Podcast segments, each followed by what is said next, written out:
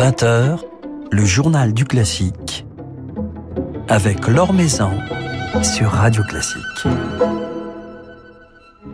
Bonsoir à tous. Honneur à la jeunesse ce soir aux étudiants du Conservatoire de Paris, le CNSMDP, alors que Radio Classique diffusera samedi soir un formidable concert donné par l'orchestre du Conservatoire, dirigé par Jean-Claude Casatsu le mois dernier à la Philharmonie. Eh bien, nous passerons un moment ce soir avec Émilie Delorme, la directrice du CNSMDP, qui nous racontera la vie d'un conservatoire en temps de Covid, mais aussi les projets qu'elle ne manque pas d'initier malgré les circonstances.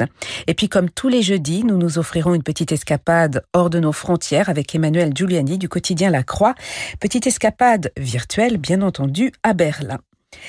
Avant cela, quelques nouvelles du monde musical. Plusieurs présidents de régions, maires de grandes villes, dont la maire de Paris, Anne Hidalgo, ainsi que des responsables de syndicats culturels, ont signé mercredi une pétition demandant au gouvernement de rouvrir tous les établissements culturels en même temps, soulignant que tous les acteurs culturels réfutent la distinction souhaitée par le gouvernement entre les musées, les cinémas et les salles de spectacle chacun se disant prêt à renforcer si besoin les protocoles sanitaires. Philippe Gau vous en dit plus dans son article publié sur le site de Radio Classique.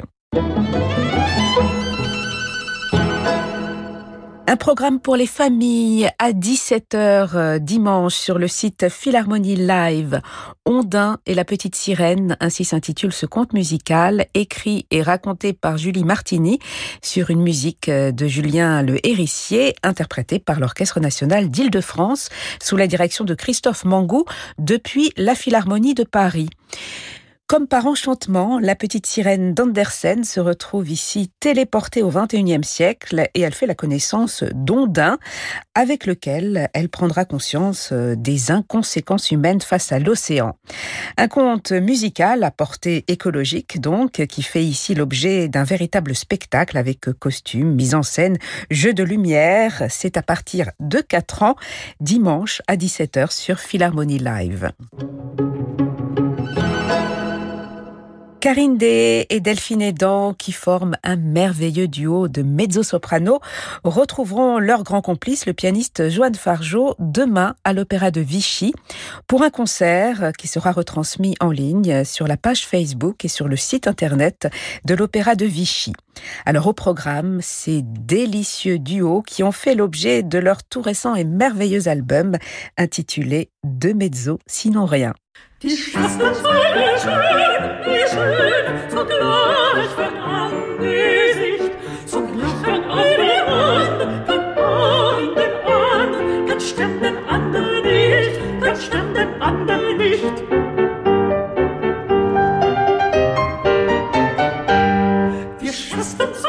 Schön, wie schön, wir haben nussbraun Haar und Pflicht um sieben einen Saft im Ahnen sie nicht für wahr, dann kennt sie nicht für wahr.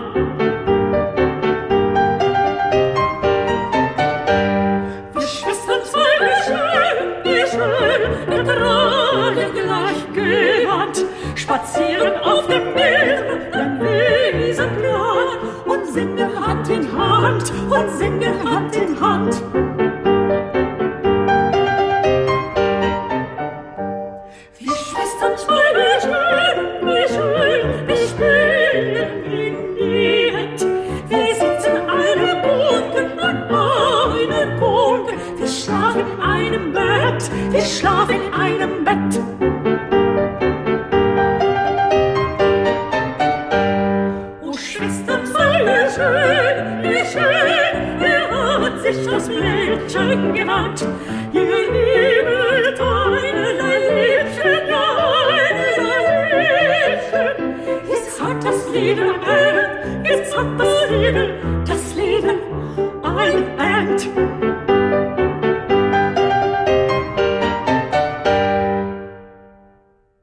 Western, un duo de Johannes Brahms chanté par Karine Day et Delphine Edan avec Joanne Fargeau au piano.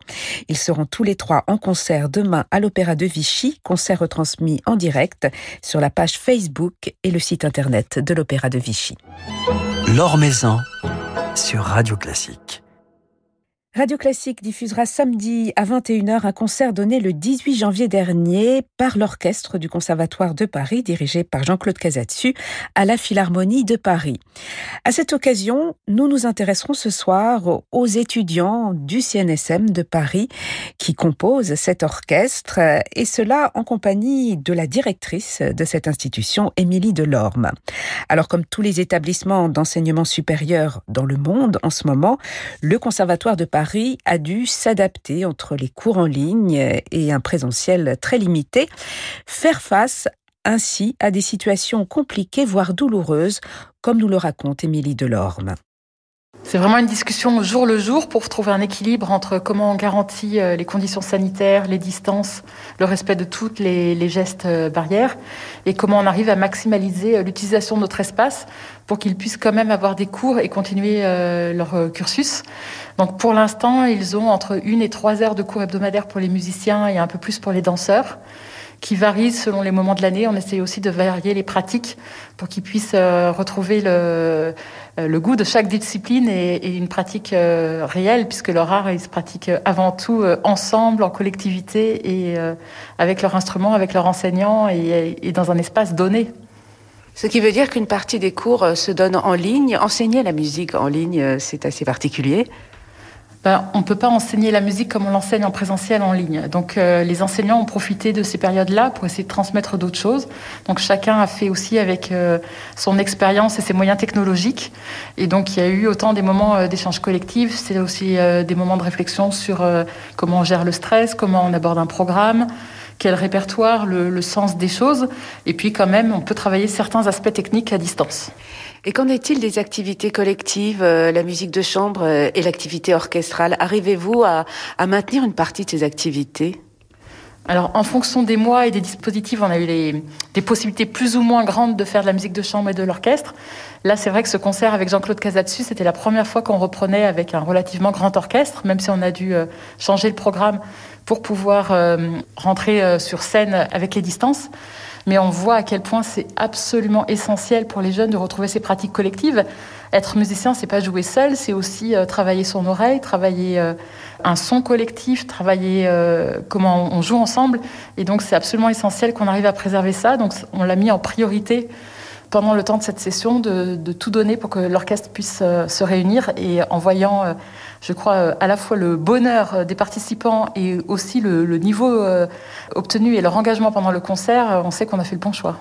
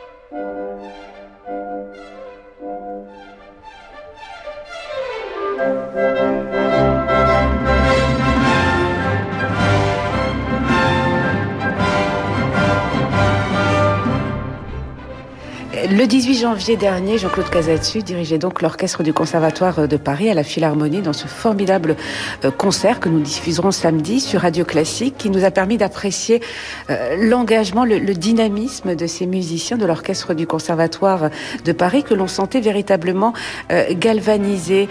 Ils nous ont offert notamment une étourdissante première symphonie de Beethoven qui témoignait justement de, de cet engagement incroyable dont, dont ils ont su faire preuve. Que vous ont-ils dit, Émilie Delorme euh, avant ou après ce, concert par rapport aux, sensations qu'ils ont pu ressentir, sachant qu'ils n'avaient quasiment pas pu jouer ensemble, en tout cas depuis la rentrée avant, on sentait une, grande envie et il y a eu vraiment un moment d'émotion à la première répétition quand l'orchestre s'est accordé. Je crois que tout le monde avait le sentiment de, juste de retrouver quelque chose d'essentiel et de, retrouver ce, partage euh, ensemble. Et puis après, euh, ils sont venus euh, nombreux vers moi pour me dire quand est-ce qu'on recommence, quand est-ce qu'on recommence? Je crois qu'ils ont seulement envie de reprendre leur vie d'étudiant, leur vie de musicien. Cet orchestre, l'orchestre du Conservatoire de Paris, il a toujours existé. Est-ce que la pratique orchestrale a toujours fait partie de, de la démarche pédagogique du Conservatoire de Paris, Émilie Delorme? L'orchestre a toujours été un, élément important du conservatoire et d'ailleurs euh, l'orchestre de Paris aujourd'hui est issu de l'orchestre de la Société du Conservatoire. Ça a été euh, vraiment, je pense, dans les dernières années, une pratique qui a été renforcée. Les orchestres français sont nombreux et en bonne santé en ce moment et donc euh, c'est absolument essentiel que le Conservatoire de Paris vraiment travaille cette formation au métier de musicien d'orchestre qui a ses spécificités. Donc depuis quelques années, je crois qu'il y a eu un accent fort qui a été mis là-dessus et on a encore des choses à faire dans la suite. Est-ce que justement de nombreux étudiants euh, du CNSM de Paris s'orientent vers ce métier de, musicien d'orchestre? Oui, et notamment dans les vents, euh, c'est quand même euh, la plupart des débouchés vont vers le métier de musicien d'orchestre, dans les cordes aussi évidemment. On peut aussi saluer les orchestres qui ont maintenu leur concours de recrutement dans cette période difficile, parce que la question de l'insertion professionnelle en ce moment est, compliquée. Et là, on vient encore d'avoir des, récents succès de musiciens qui sont même des fois encore en cursus et qui déjà maintenant intègrent les grands orchestres français. Et est-ce que vous pouvez envisager, vous projeter euh, déjà sur, d'autres concerts, sur un futur euh, plus ou moins proche ou éloigné, afin de, de permettre à ces musiciens de l'orchestre du conservatoire de se produire de nouveau sur scène, alors avec ou probablement sans public, sur un futur proche en tout cas? Alors vous le savez, en ce moment, la grande difficulté, comme il n'y a pas de public, c'est de trouver des moyens de captation qui nous permettent à, des, répétitions d'orchestre de, pouvoir déboucher sur un résultat euh, public, parce que euh, c'est extrêmement compliqué sinon de, travailler sans, cette perspective-là. Donc on a la chance d'avoir des nombreux partenaires autour de nous, euh, que ce soit la Philharmonie qui a, beaucoup œuvré pour que ce concert dirigé par Jean-Claude Casadessus ait lieu, et d'autres pour arriver à maintenir des sessions. Donc on essaie d'inventer des nouveaux formats. Là, la prochaine session d'orchestre devrait faire l'objet d'un film. C'est à chaque fois, il faut reconstruire un projet, repenser, repenser un programme en fonction des effectifs, repenser des partenariats et reconstruire. Et donc, euh, on va essayer pour la prochaine session d'avoir euh, un résultat audiovisuel qui sera nouveau et qui fait peut-être partie aussi des choses qu'il va falloir qu'on intègre dans le, futur de, des vies de musiciens.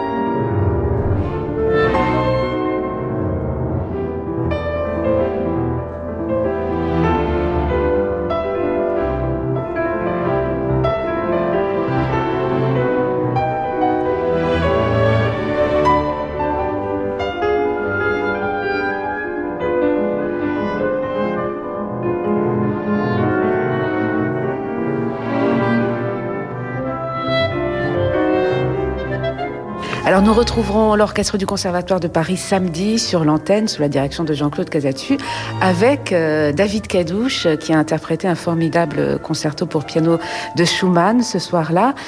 L'orchestre du Conservatoire de Paris, ce sont donc de, tout jeunes musiciens. Les jeunes, on en parle beaucoup en, ce moment, euh, les jeunes étudiants de toutes parts confrontés à, des situations particulièrement difficiles.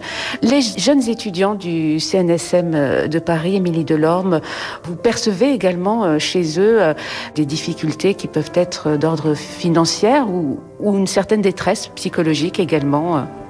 Je pense qu'on retrouve euh, ce qu'on retrouve à l'échelle du pays, c'est-à-dire qu'il y a des situations très variées. Sur les difficultés financières, il y a eu beaucoup de, difficultés au premier confinement parce qu'ils ont perdu leur travail. en général, ils sont ouvreurs, ils donnent des cours en dehors et tout ça avait disparu. Plus récemment, on commence à voir des jeunes qui sont en difficulté parce que leurs parents ont perdu euh, leur travail. Avant la crise sanitaire, on aidait financièrement euh, un étudiant sur dix. Actuellement, on en aide financièrement un sur trois. C'est pour montrer à quel point euh, la précarité est grande. On s'est aligné sur les, mesures nationales aussi de, de, cantine à un euro. Voilà, on essaie de les accompagner au mieux dans toutes ces difficultés-là. Sur le plan psychologique, on voit une grande détresse chez certains. C'est évidemment pas tout le monde, mais euh, il y a de plus en plus de cas euh, très alarmants. Donc euh, là, toute l'équipe pédagogique et, les affaires scolaires les accompagnent. On a une infirmière aussi au conservatoire qui joue ce rôle-là et on a conventionné avec une, une association de, de, soutien psychologique auquel ils peuvent faire appel. Donc on essaie de répondre à l'ensemble de ces demandes et puis de répondre aussi à toute autre difficulté qui sont nombreuses dans cette période de crise et qu'on n'imagine pas forcément, mais c'est euh, d'avoir des espaces pour pouvoir jouer quand on est confiné dans un petit espace. C'est euh, la question de l'apprentissage du français pour les étrangers qui sont coupés de vie sociale et il y a beaucoup d'autres sujets à traiter et qui, apparaissent euh, de plus en plus de façon aiguë. Alors ces étudiants, vous les accompagnez, Émilie Delorme, au sein du CNSM de Paris, vous accompagnez leur apprentissage, bien entendu, mais vous accompagnez également leur insertion euh, professionnelle. En témoigne par exemple ce label initial euh, publié par le CNSM de Paris qui met à l'honneur euh, de jeunes musiciens et de très belles publications sont parues tout récemment. C'est important pour un jeune musicien d'enregistrer, c'est une démarche essentielle. C'est une démarche essentielle parce que ça va faire partie, euh, on espère, de leur vie professionnelle et puis parce que c'est aussi un moment concevoir un, enregistrement, on leur demande de concevoir le programme, de réfléchir avec euh, quels instruments ils vont le donner, de réfléchir au livret, comment ils vont le présenter, d'avoir une, une, vraie pensée aussi sur la question de la prise de son. Et d'ailleurs, c'est pour nous l'occasion aussi euh, d'associer à des interprètes des élèves en formation supérieure des métiers du son et des élèves musicologues, souvent sur le même projet. Et donc, c'est, je pense, c'est l'occasion de vraiment prendre un temps d'arrêt sur sa pratique et de réfléchir à l'ensemble des aspects de sa pratique et de les mettre en œuvre et d'avoir un résultat euh, concret et tangible à la fin qui leur permet euh, d'être aussi un outil de promotion pour leur début de carrière. Voilà, et sachant que certaines de ces publications ont reçu les plus vifs éloges euh, de la presse musicale. Alors, Émilie Delorme, vous dirigez le Conservatoire euh, de Paris depuis un an, une année euh, bien particulière. Vous avez été confrontée à des situations assez imprévisibles. Vous devez gérer au jour le jour cette crise. Qu'en est-il de vos projets, de vos perspectives, des, chantiers, des, réflexions que vous êtes amenés à, faire par rapport au futur du Conservatoire et, par rapport à cette expérience si particulière que nous vivons, dont nous devons tirer également des, conclusions quant au, monde de demain, qui sera forcément différent de, celui d'hier. Oui, c'était essentiel que la, gestion de la crise ne phagocyte pas tout l'espace disponible et toute notre énergie, parce qu'il y a vraiment urgence de penser euh, l'après-crise. Euh, donc on a euh, construit un projet d'établissement pendant cette année avec l'ensemble des équipes qui vise d'abord à réfléchir à comment donner ce cadre sain, sécurisé et bienveillant pour que les étudiants puissent euh, apprendre. On voit à quel point euh, toute la, crise qui traverse notre société actuellement a fragilisé notamment les étudiants et donc ils ont besoin qu'on les accompagne sur ces points. Et puis de penser, euh, vous l'avez bien souligné, euh, la question de l'insertion professionnelle, qui est de toute manière euh, dans nos missions fondamentales, mais qui en période de crise devient encore plus cruciale. Donc on a nos dispositifs tels le, label initial ou l'orchestre des lauréats du conservatoire, qui permet aussi une insertion professionnelle. On a d'autres dispositifs aussi en partenariat avec des institutions culturelles, donc vraiment de pouvoir penser à ces dispositifs-là. Et puis, euh, je crois que la crise, on a aussi euh, pu voir que la question des productions audiovisuelles devenait quelque chose de crucial Et donc on réfléchit comment, au-delà des trois scènes publiques qui nous permettent de donner euh, cet apprentissage de la scène aux jeunes artistes, on se dote de moyens pour qu'on puisse aussi les former à ces productions audiovisuelles. Donc ça, ça fait partie des grands enjeux pour la suite. Voilà, donc on arrive à se projeter quand même euh, sur le futur malgré la situation. Bah, je crois que la, la, jeunesse ne fait que ça et on doit bien les accompagner euh, là-dedans. On a tous besoin de rêver à, à reprendre un peu nos libertés et reprendre nos envies et nos désirs pour la suite. On se réjouit de, de, retrouver ces jeunes musiciens samedi soir euh, sur Radio Classique, euh, capté donc à la Philharmonie de Paris. C'était le 18 janvier dernier, sous la direction de Jean-Claude Casatsu. Merci beaucoup, Émilie Delorme. Merci, Laure. Música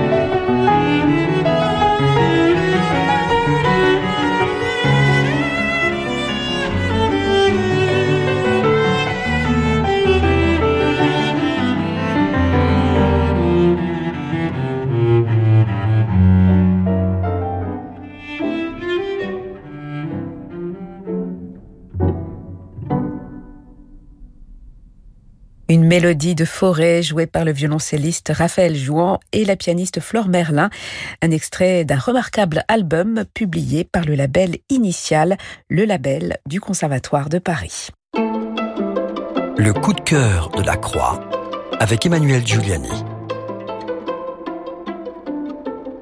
Bonsoir Emmanuel. Bonsoir Laure. Alors c'est à Berlin que vous nous emmenez de nouveau ce soir. Exactement, oui, ce n'est pas la première et sans doute pas la dernière fois qu'en cette période où nous transformons notre salon en salle de concert, je suggère d'y accueillir l'un des programmes proposés par la Philharmonie de Berlin, son orchestre et son directeur musical, l'exceptionnel, le mot n'est pas galvaudé, Kirill Petrenko.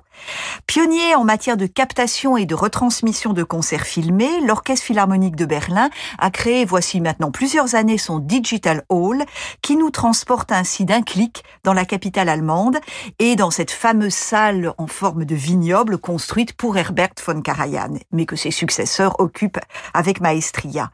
Alors entre nouveaux concerts et archives, entre documentaires et interviews, ce site et son application figurent parmi les plus précieuses qui soient. Actuellement, sous forme numérique donc, un festival peut retenir toute notre attention qui est centré autour de la musique et plus largement de la vie culturelle berlinoise dans les années 1920-1930. À cette époque, c'est un creuset effervescent et déjà, bien sûr, des ombres qui allaient devenir bientôt des terribles menaces plane sur cette ville si euh, brillante au point de vue culturel. Alors Kurt Weill, Hans Eisler, Pauline Demit sont au programme, aux côtés de pièces qui, si elles ne sont pas proprement ancrées dans la vie musicale germanique de l'avant-guerre, résonnent avec elle.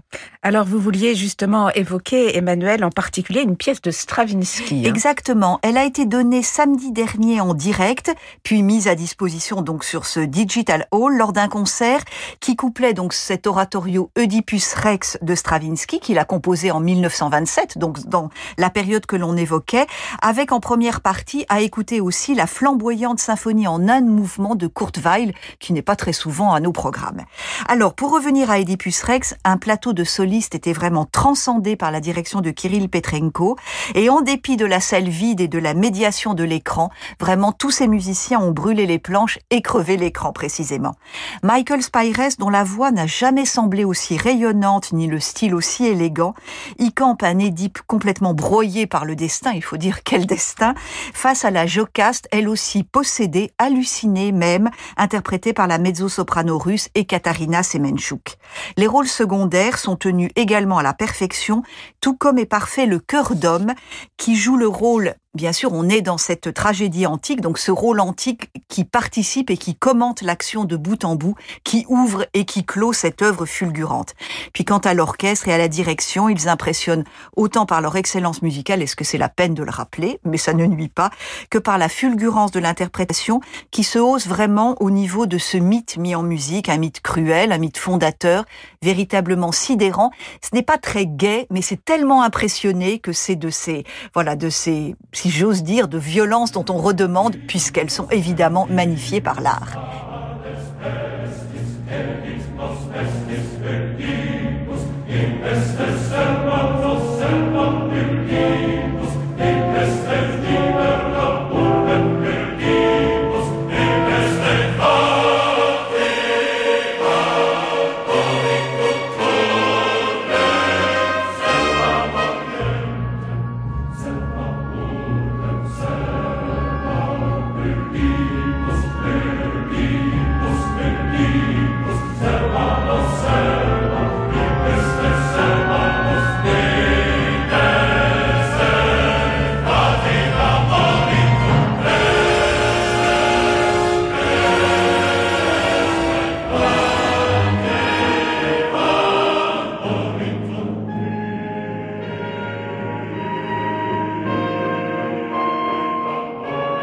Le début d'Oedipus Rex de Stravinsky que l'on écoutait ici, interprété par l'Orchestre symphonique de la radio bavaroise dirigé par Colin Davis. Merci beaucoup Emmanuel. Merci Laure. Pour ce petit voyage à Berlin. On se retrouve bien entendu la semaine prochaine.